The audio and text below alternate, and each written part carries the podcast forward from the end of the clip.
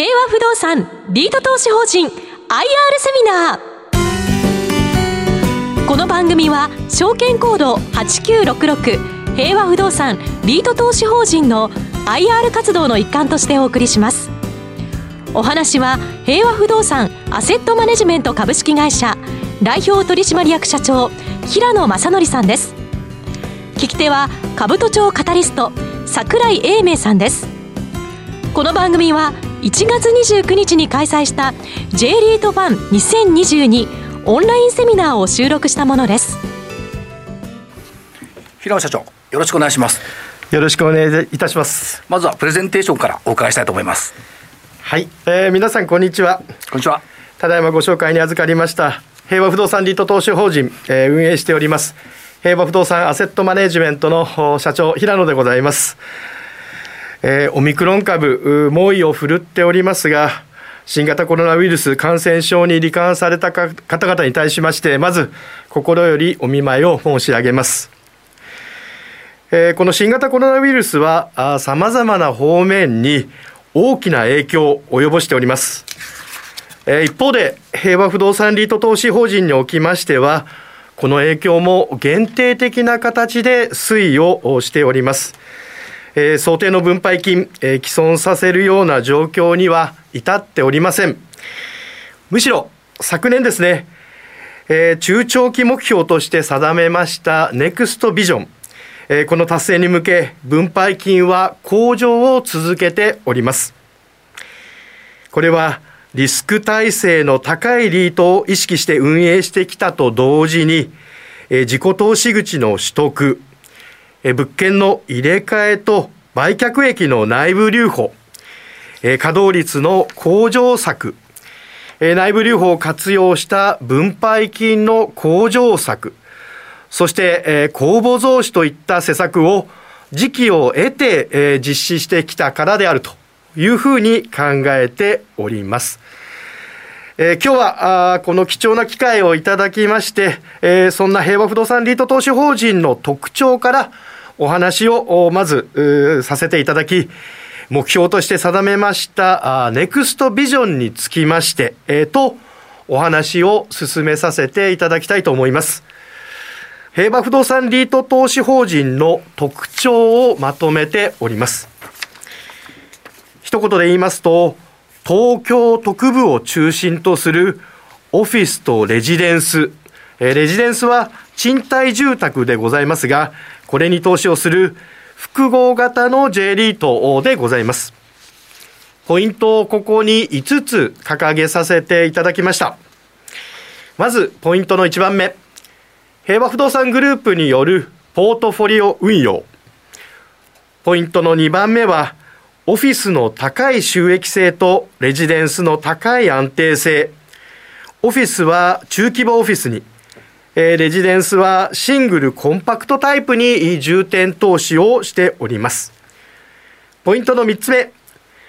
高いテナント需要が見込まれます東京特部。これを中心に平和不動産のサポートが得られます地方大都市。こちらにも厳選投資をしております。そしてポイントの4つ目、多数の物件へ投資を行います分散されたポートフォリオ。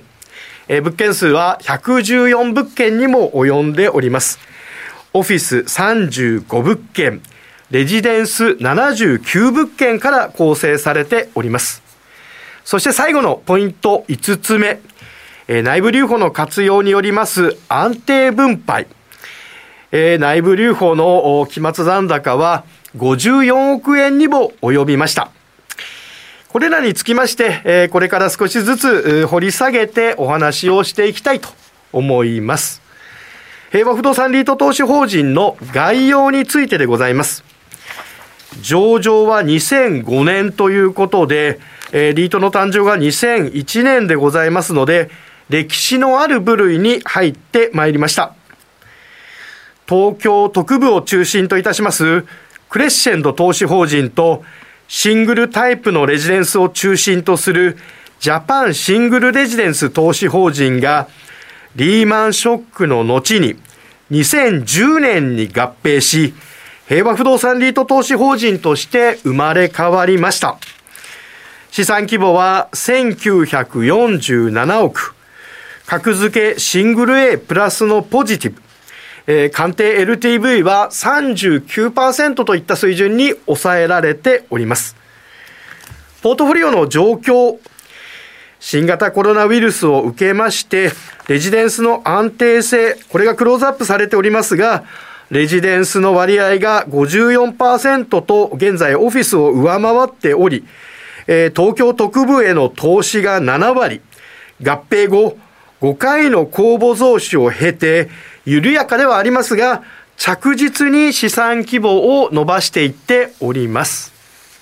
代表物件を掲げております。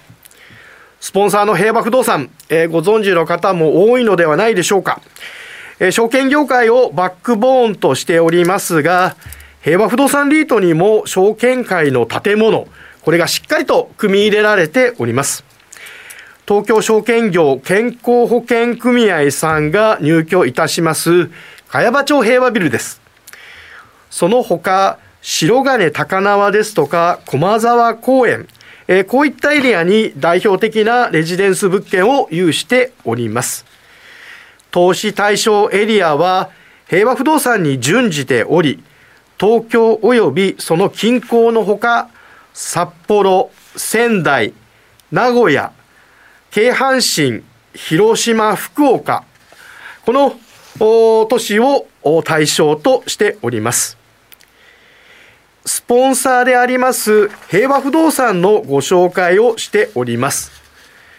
東京、大阪、名古屋等の証券取引所ビルを所有し、現在、東京兜町エリアの再開発に取り組んでおります。この平和不動産の役割はと言いますと、平和不動産は運用会社でございます私たち平和不動産アセットマネジメントに100%出資しているだけではなくて、平和不動産リート投資法人、これがあの上場しております皆様がお取引をされる平和不動産リート投資法人に対しても13%を出資しております。これはいわゆる政務ボート出資と言われるものでございます。えー、この考え方にのっとって投資家の皆様と同じ船に乗って、同じ利益を共有いたしまして、パイプラインサポート、えこれは物件供給でございますが、財務サポート、PM 業務、え物件運営に携わっておるというところでございます。12ページは、オフィスの収益性とレジデンスの安定性についてです。J リートの中でオフィスとレジデンスの2つを主な投資対象としている投資法人、平和不動産リートと NTT 都市開発リートさんの2リートとなっております。一方で、オフィスとレジデンスの運用は双方が補完し合う関係で非常に相性がいいというふうに考えております。オフィス、こちらは法人さんのテナントさんが多いということで、景気拡大期には法人さんの決算もまあ良好に推移し、オフィス拡大需要によりまして、賃料が上昇しやすいという特徴がございます。一方で、レジデンスは個人のテナントさんが多く、生活に密着している資産でございますので、収益が比較的安定的に推移いたします。リーマンショック後の賃料の下降局面におきましては、ジャパンシングルレジデンスとの合併により、レジデンスを大量に保有することにより、収益の安定化、これを図ってまいりました。現在の投資口価格のバリエーションでは、えレジデンスリートさんに少し劣後しておりますが、レジデンスの安定性をも持ち合わせているリートであることから、見直しが入っていってもいいのではないのかというふうにも感じております。オフィスについてですが、私たちは主要都市の中小型物件を主な投資対象としております。ここでは日本の企業の約97%が中小企業から構成されていることをお示ししました。築25年以内の中小型ビルの新築は供給が非常に限定的です。なぜ供給が少ないかと言いますと、作りましても収益面でなかなかペイしないので、建てようとするデベロッパーが限定的であるということを意味しております。多くのデベロッパーは、賃料単価の高い大規模ビルでかつ、容積率の緩和を受けて収益の向上を図っていっております。えー、中小型ビルの新築物件では一部ブランディングに成功しているデベロッパーもありまして、単価3万円の賃料を目指して開発がなされております。これに対しまして、私たちのテナントさんの平均増というのは、東京23区で100坪、えー、1万6500円という水準であり、競合するということがありません。私たちはこのように需要が旺盛で供給が限定的であり、競合も少ないこの東京をはじめといたしました主要都市の中小型物件をターゲットとしております。新型コロナ以降、在宅勤務を含め、オフィスの先行き懸念がメディア等で取り上げられております。おそらく働き方は変わり、オフィスのあり方にも大きな変化が生まれてくるかもしれません。しかし、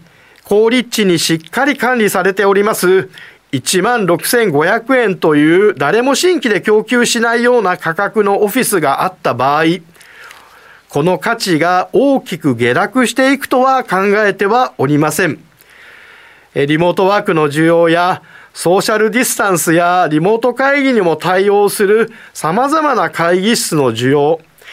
え大型ワンフロアからの分割移転の需要、サテライトオフィスの需要、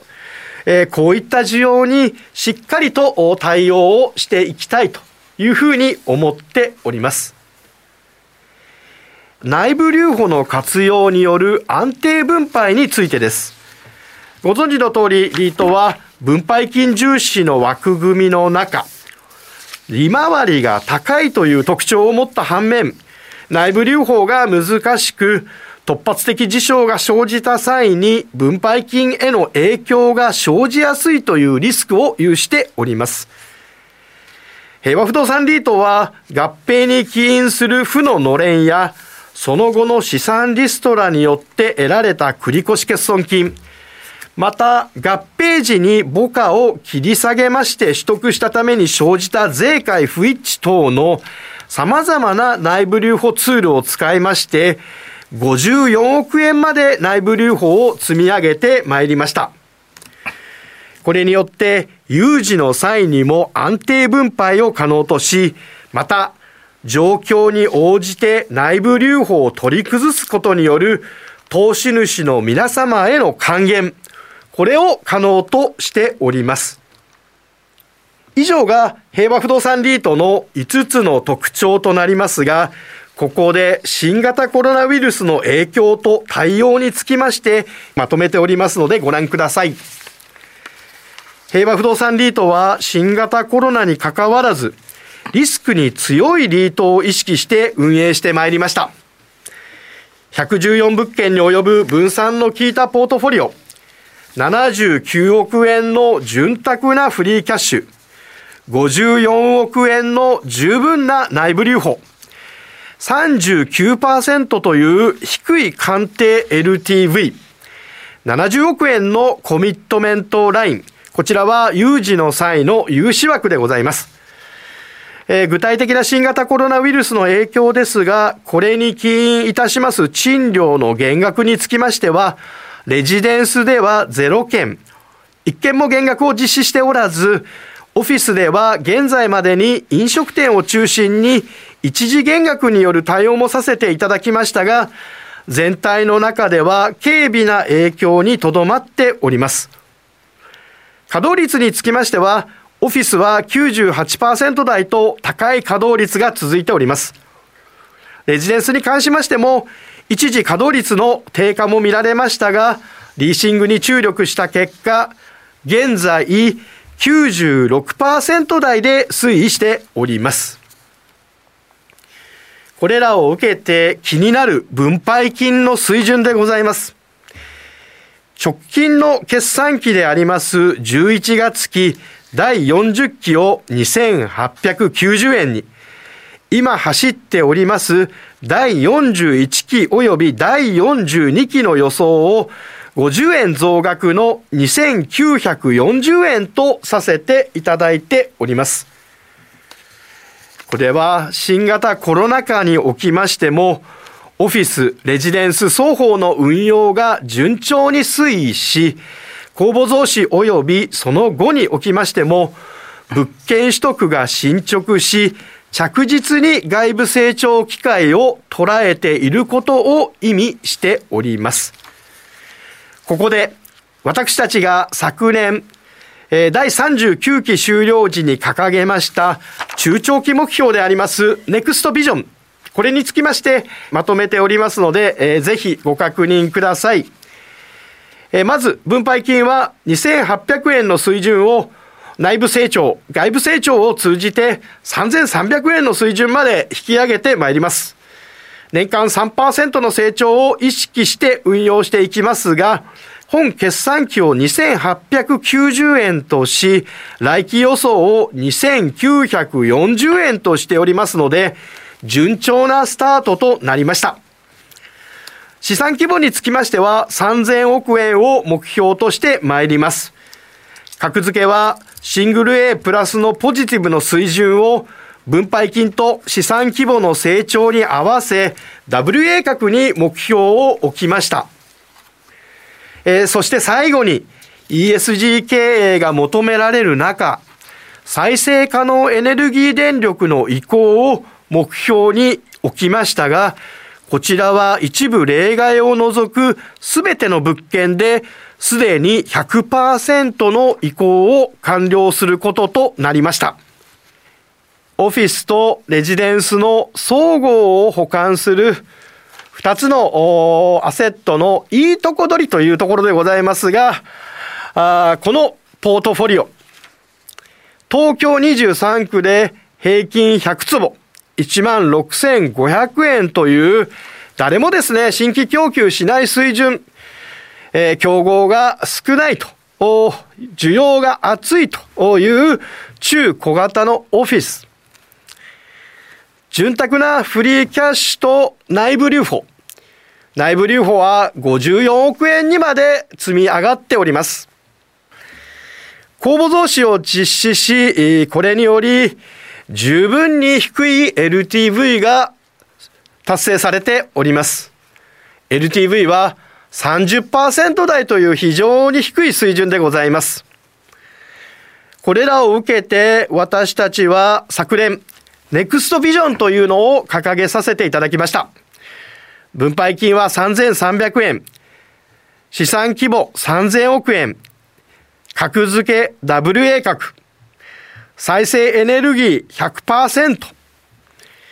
分配金の成長率は3%を意識しましたが、スタートラインはこれを大幅に超える水準でスタートすることができました。最後となりますが、今回の資料の表紙のですね、上のところに、英文で、Steady Growth and Sustainable Profit この文字を入れさせていただきました。運用資産の着実な成長と中長期的な安定収益の確保。グロースの前に、成長というグロースの前にですね、ステディというですね、着実なという言葉を入れさせていただきました。そして、プロフィット、収益の前に、サステナブル、え持続的な、中長期的なという言葉を入れさせていただきました。私たちはこの世、新型コロナをはじめといたしました、どんな環境下におきましても、投資主の皆様にお支払いする分配金の水準、これをしっかりとですね、えー、維持すべく、役職員一度研鑽してまいりたいと思います。えー、引き続き平和不動産リート投資法人並びまして平和不動産アセットマネジメントをよろしくお願い申し上げます平野社長ありがとうございました胸に SDGs バッジをつけておられますけども、え、ー、と、御社というかファンドの ESG 関連の取り組みっていうのはどんな具合かお話頂戴できますか？そうですね。あの、投資家の皆様とお話をするたびに、一つ一つ ESG への期待、もしくはリクエストが高まっていくのを毎年感じております。えー、新型コロナ禍でもですね、海外の方々とリモートによって会談をするケースもですね、非常に多くなってきております。特にあの欧米、えー、もしくはですね、特にヨーロッパ、こういった方々の期待も高まっており、また、あのそれにですね、引っ張られてということだと思うんですけれども、国内の機関投資家の皆様からもですね、えー、これに対する期待が高まっております。で、そんな中で、私どもはプラットフォームとしてですね、きちっとやるべきことをやっていこう、もしくは、えー、実際の実効的なところをですね、お示ししようということで、再生エネルギーの転換、これをですね、第一に掲げさせていただきました。えー、去年これを掲げさせていただいたんですが、おかげさまでですね、1年経たないうちにですね、えー、再生可能エネルギーへの転換、ほぼ100%を達成し、えー、CO2 のですね、再生エネルギー由来の部分におきまして、97%の CO2 削減というのをですね、達成するに至っております。えー、今後ですね、えー、東京証券取引所さんの方でも TCFD に対してですね、えー、東証さんの再編の中で、プライム市場ではこれを重視していくということも打ち出されておりますので、私たちも、えー、平和不動産のグループ企業として、しっかりと社会の要請には期待を持ってですね、えー、答えていきたいと思っております最後に、どうでしょう、今後の物件の取得方針、これもお伺いしたいんですが。はい、えー、ただいまですね、えー、レジデンスオフィス、それぞれのいいところを取りながら運用していきたいということで、えー、お話ししてまいりました。えー、少しですね、えー、レジデンスの比率が高いところでございますが、えー、将来的にはですね、えー、中長期的というところですけれども、オフィスとレジデンス、半分半分ぐらいのですね、えー、運用をしていきたいと思っております。少しあの、築年の経過しましたレジデンスに関しましては、物件の入れ替えを行いながら、もしくは大きくですね、成長を成し遂げたオフィスにつきましては、利益をですね、売却による利益を取りながらですね、運用を進めていきたいと思っております。そんな中で、スポンサーからの物件供給を含めてですね、早期に3000億円という目標、少し高い目標を掲げさせていただきましたが、ぜひですね、達成していきたいというふうに思っております。よくわかりました。平野社長ありがとうございました。ありがとうございました。お話は平和不動産アセットマネジメント株式会社代表取締役社長平野正則さんでした。進行は株都庁カタリスト桜井英明さんでした。ありがとうございました。平和不動産リード投資法人 IR セミナーこの番組は証券コード8966平和不動産リート投資法人の IR 活動の一環としてお送りしました。